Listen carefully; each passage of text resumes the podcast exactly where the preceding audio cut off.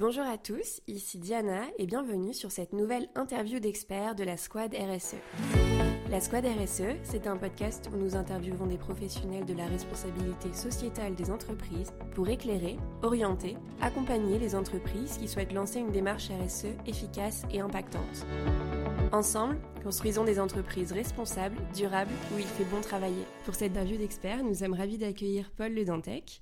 Après une brillante carrière dans les télécoms, Paul atteint son plafond de verre et l'envie d'entreprendre devient plus forte que lui. En 2022, il décide alors de créer ECO, à la recherche d'une source d'innovation dans les activités à impact. Mais alors comment passons d'une carrière d'ingénieur télécom à entrepreneur à impact? C'est ce parcours inspirant que Paul va nous partager aujourd'hui. Bonjour Paul. Bonjour Diana. Et bah, merci d'être à nos côtés euh, aujourd'hui. Avant toute chose, je te laisse te présenter et nous expliquer un petit peu ce que tu fais aujourd'hui. Eh bien, bah, je m'appelle Paul Le Dantec, euh, j'ai 47 ans, je suis marié, j'ai 4 enfants, 4 euh, garçons, et j'ai effectivement monté une société qui s'appelle ECO, qui est une société de conseil en RSE spécialisée dans les télécoms, il y a un peu moins d'un an.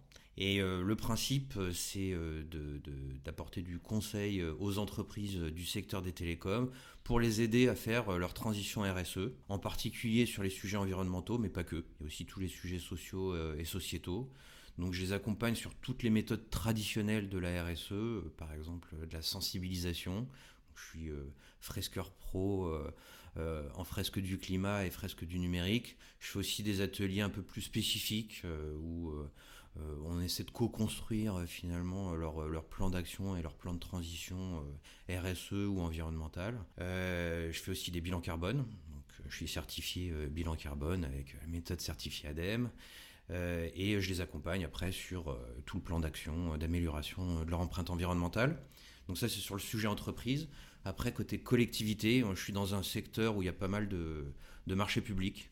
Et euh, ces marchés publics ont des obligations euh, de plus en plus, notamment avec la loi Rennes. Euh, et ces obligations leur imposent d'avoir une stratégie numérique responsable, une stratégie de prise en compte de leurs facteurs d'émissions carbone, et pour eux et pour leurs délégataires dans les marchés. donc j'accompagne les collectivités où je réponds à, des appels d'offres de marchés publics sur ces volets RSE. Et enfin, j'ai un sujet aussi un peu plus moyen terme, un peu plus vision sur, sur notamment les méthodes de mesure d'empreinte environnementale euh, des réseaux télécoms et j'accompagne l'ADEME euh, sur, euh, sur l'établissement de ces, ces, nouvelles méthodes et l'expérimentation auprès de certains des acteurs. Ok, merci, c'est super complet. mais alors, comme tu le sais, l'objectif de ces interviews d'experts, bah, c'est de permettre à nos auditeurs de comprendre ton parcours et pourquoi pas même donner des vocations et démontrer que bah, donner du sens à son quotidien, c'est pas forcément une reconversion radicale. Euh, en préparant cet épisode et selon nos recherches, il semble que tu n'as pas tout à fait démarré ta carrière dans le RSE. Est-ce que tu peux nous en parler un peu plus? Oui, en, effet, j'ai commencé ma carrière dans, cette, belle société qui est Orange. Euh, j'ai passé plus de 20 ans. Je suis ingénieur de formation euh, à la base et, j'ai été responsable de plusieurs activités techniques, euh, notamment dans les déploiements de réseaux fixes mobiles. J'étais aussi en charge des réponses à appels d'offres des marchés publics euh, chez Orange. et j'ai après eu des activités un peu plus stratégico-techniques auprès des collectivités locales. après, j'ai quitté Orange suite à un MBA. c'est pas évident de quitter une société comme Orange. C'est un, cocon, c'est une société plutôt euh, très agréable où il fait bon vivre et euh, on nous offre des opportunités de métiers euh, de, très différentes et on peut évoluer. J'avais bien évolué dans ma carrière, mais c'est aussi un gros paquebot. et moi j'ai plutôt un état d'esprit aventurier, donc je me, demandais quand est-ce que j'allais pouvoir passer le cap, soit de créer ma société, soit de trouver une opportunité qui puisse me permettre de faire autre chose. Donc ce MBS, c'était l'idée, c'était vraiment de trouver la force euh, de, trouver ma voie, euh, de trouver quelque chose qui me corresponde, euh, qui mette en avant un peu mon côté aventurier, mon côté créateur, mon côté inventeur. Et suite à ce MBA, j'ai eu une opportunité. Je suis devenu directeur général d'un opérateur qui s'appelle COSC Télécom, qui était en redressement judiciaire, qui venait d'être acheté par, par le groupe Altitude. Et je suis arrivé au moment de ce, rachat euh, pour, euh, bah, pour accompagner le redressement de la société, euh, le, lancement, le, relancement des projets, des offres, repositionnement marketing, etc. Donc c'était passionnant, c'était très intense. Et ça m'a permis vraiment de mettre en valeur tout ce que j'avais appris au MBA. Le marketing, l'entrepreneuriat, les RH, etc. Et, c'était vachement plus complet hein, du coup que, ce que j'avais pu faire avant, hein, qui étaient des métiers plutôt très techniques. Et donc ça, me permettait vraiment de, développer l'éventail de compétences que j'apprenais dans le MBA.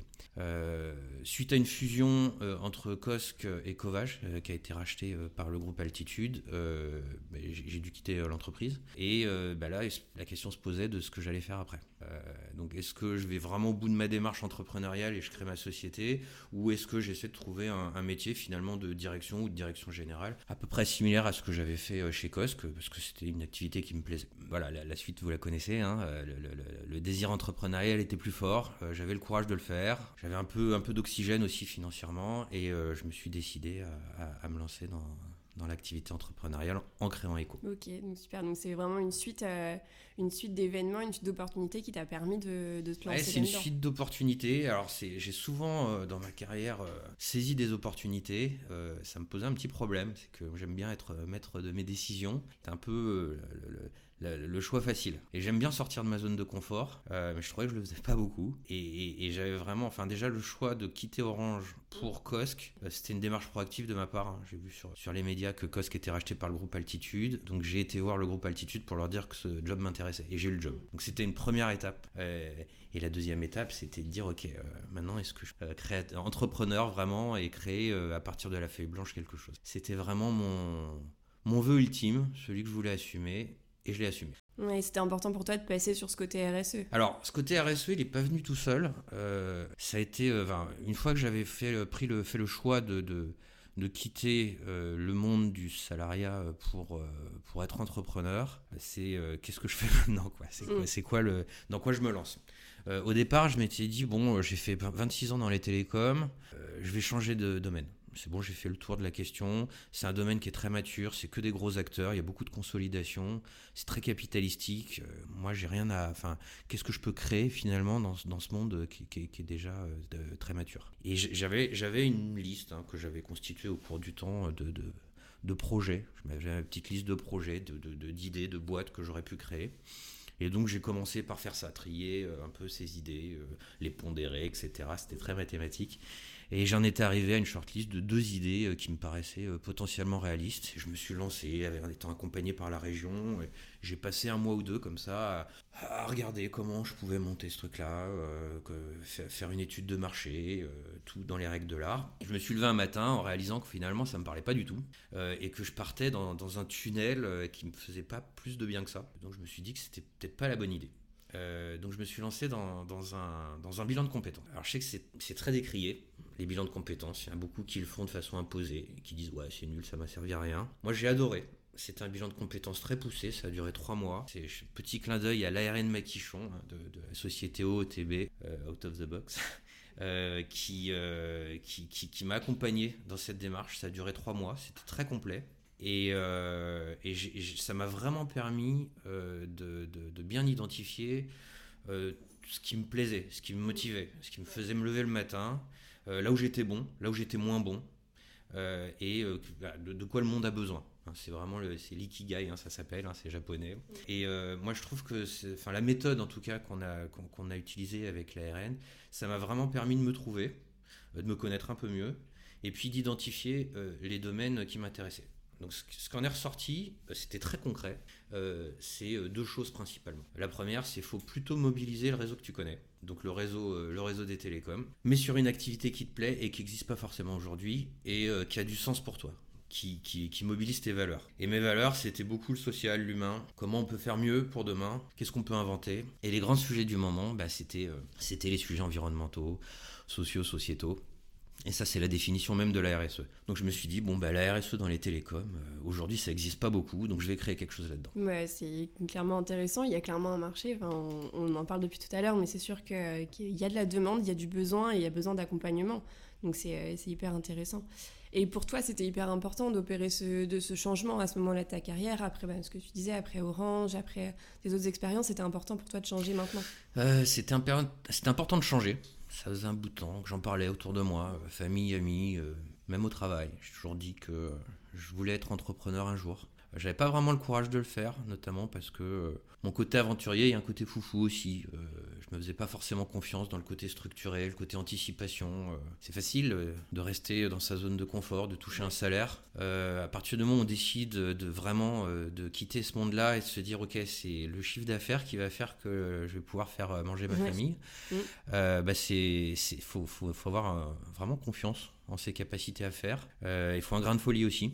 Donc le grain de folie, je pense que je l'avais, mais j'avais pas suffisamment confiance en moi pour le faire. Donc je pense qu'il y a une succession d'événements qui m'ont donné le courage de passer ce cap. Que, évidemment ma, carrière, hein, l'expérience, euh, le réseau que je me suis construit, euh, et puis euh, ce MBA qui m'a vraiment donné confiance dans une belle école. Hein, c'était l'executive MBA de HEC.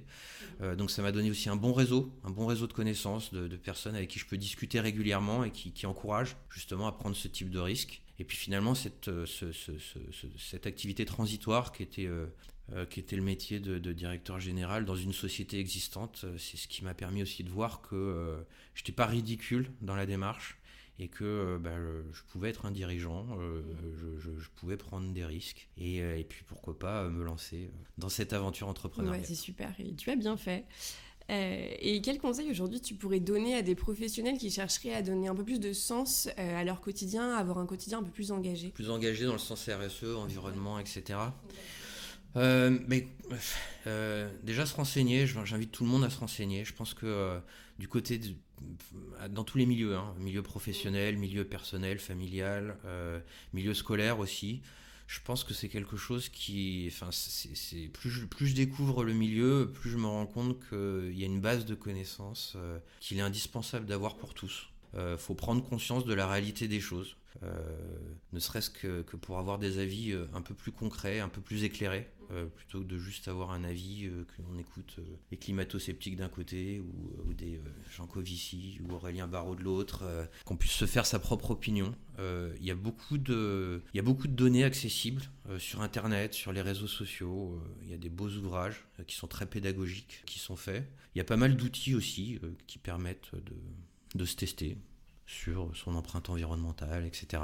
Euh, donc, euh, donc je pense que l'accès à l'information, elle est là. Ce que je constate aussi, c'est que euh, dans, dans, le, dans les informations, par exemple le 20h, il y a de plus en plus de, de, de, pédagogie sur le sujet. On a à peu près, vous remarquerez, hein, la moitié du 20h qui est consacrée à des sujets qui ont un attrait de près ou de loin à la RSE l'autre moitié c'est la guerre. Mais euh, c'est vraiment euh, euh, impressionnant la façon dont les choses s'accélèrent, en tout cas sur le, fait de, partager, de communiquer sur ces sujets RSE. Donc voilà, pour répondre à la question, j'invite vraiment tout le monde à, s'intéresser au sujet et à ce qu'il y ait même dans les écoles des, des, formations de base ou de la communication de base sur ces sujets environnementaux, mais aussi sociaux. Oui, complètement. Et justement, si on souhaite un petit peu approfondir, lire, euh, lire des choses sur ces sujets RSE, est-ce que toi, tu as des recommandations euh, de lecture, euh, des livres, des sites, peu importe Est-ce que tu as quelques recommandations pour nous? Oui, la première, c'est d'écouter votre blog. Merci. donc déjà, c'est une excellente idée, bravo à vous.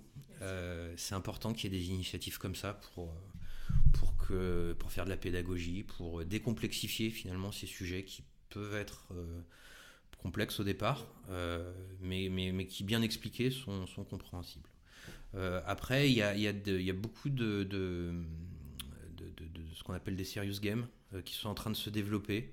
Donc on entend beaucoup parler des fresques. moi, je, je, suis très fan. Hein. je suis moi-même animateur hein, des fresques du climat, fresques du numérique. Il y en a d'autres.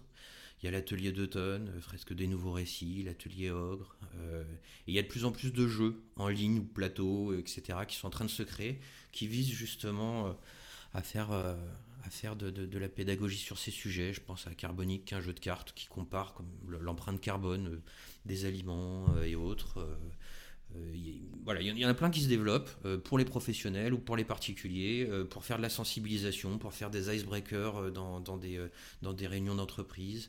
Euh, et moi, je trouve ça très bien. Après, il y a certains ouvrages, il y a, des BD qui sont en train de se créer. Euh, je pense à la BD, connue de, Jean Covici euh, qui s'appelle Le Monde sans fin. C'est très, orienté, c'est très tranché, hein, nucléaire, sobriété. par contre, c'est extrêmement pédagogique, c'est étayé de chiffres. donc, qu'on aime ou qu'on n'aime pas Jean Covici, ça a le mérite de poser un certain nombre de bases, c'est très éclairant. et ça se lit très bien. donc voilà, ça, peut être très bien. Après, il y a, a l'ADEME, l'INRIA, l'Institut du numérique responsable qui mettent en place tout un tas de documents pédagogiques, des MOOC qui sont gratuits euh, qu'on peut consulter en ligne et qui permettent de monter en compétence sur ces sujets-là euh, et qui permettent d'avoir un niveau de base sur la RSE. Moi, quand je suis parti de la feuille blanche au départ, j'ai commencé par ces choses-là. Je me suis renseigné, je me suis rendu compte qu'il y avait tout un monde d'une poignée de personnes. Hein. il n'y a pas encore beaucoup de monde hein, sur ces sujets-là, même si ça se développe beaucoup. Mais en tout cas, il y a beaucoup d'informations qui se développent. Il y a beaucoup d'informations qui datent, mais il y a beaucoup d'informations qui sont en train de se créer, de l'information fraîche, neuve. Et comme c'est un domaine qui bouge beaucoup, euh, qui mûrit beaucoup en ce moment, euh, ben, c'est extrêmement intéressant de suivre ce qui se dit, euh, ce qui se dit maintenant. Il y a des salons il y a de plus en plus de salons, donc je pense à ProDurable, je pense à Green Tech Forum. C'est des salons où on peut rencontrer les professionnels de ce secteur-là. Donc même si on ne veut pas en faire son métier, si on veut juste se renseigner, ou qu'on est une entreprise, qu'on se demande par quel bout prendre ce sujet de la RSE, c'est très intéressant de partir, participer à ces, forums, parce qu'il y a énormément de tables rondes, et ces tables rondes font de la pédagogie de base, hein, puisque c'est quand même encore un milieu qui se cherche un petit peu. Euh, donc euh, c'est très compréhensible par le commun des mortels. Euh, et c'est voilà, moi j'encourage les gens qui ont envie de se renseigner ou d'aller plus loin à faire ce type de démarche. super. Merci beaucoup, Paul. On mettra les liens de tout ce que tu nous, as partagé dans, dans, la description du podcast. donc, franchement, merci beaucoup pour cette belle présentation. Et pour les auditeurs qui souhaitent te retrouver, où est-ce qu'on peut te contacter? Alors, on peut me contacter sur LinkedIn déjà, donc Paul Le Dantec. Euh, donc j'ai aussi un LinkedIn Pro avec Echo, E-K-H-O, euh, et euh, j'ai un site internet ecotech.fr. Vous pouvez bien sûr aller consulter, me contacter, et ce sera avec grand plaisir bah, que je partagerai avec vous sur ces sujets-là. Super, merci beaucoup. La Squad RSE, le podcast des rostas sociétal et environnemental. Nous espérons que le parcours de Paul vous a inspiré. Du monde des télécoms à l'entrepreneuriat à impact, c'est une belle évolution professionnelle qui a permis à Paul de rester dans son domaine d'expertise tout en se spécialisant dans les sujets RSE. Si vous avez des questions, n'hésitez pas à nous contacter ou à le contacter. Nous serons ravis d'échanger avec vous. Nous retrouverons Paul dans plusieurs épisodes de la capsule 7 dédiée au bilan carbone. Dans le premier épisode, Paul définira ce qu'est un bilan carbone. Puis nous aborderons le sujet des partenaires et Paul vous livrera ses conseils pour choisir le bon partenaire. Après un bilan carbone, il est important de définir son plan d'action et ce sera le thème du troisième épisode. Puis le dernier épisode portera sur les mesures de demain. Bonne écoute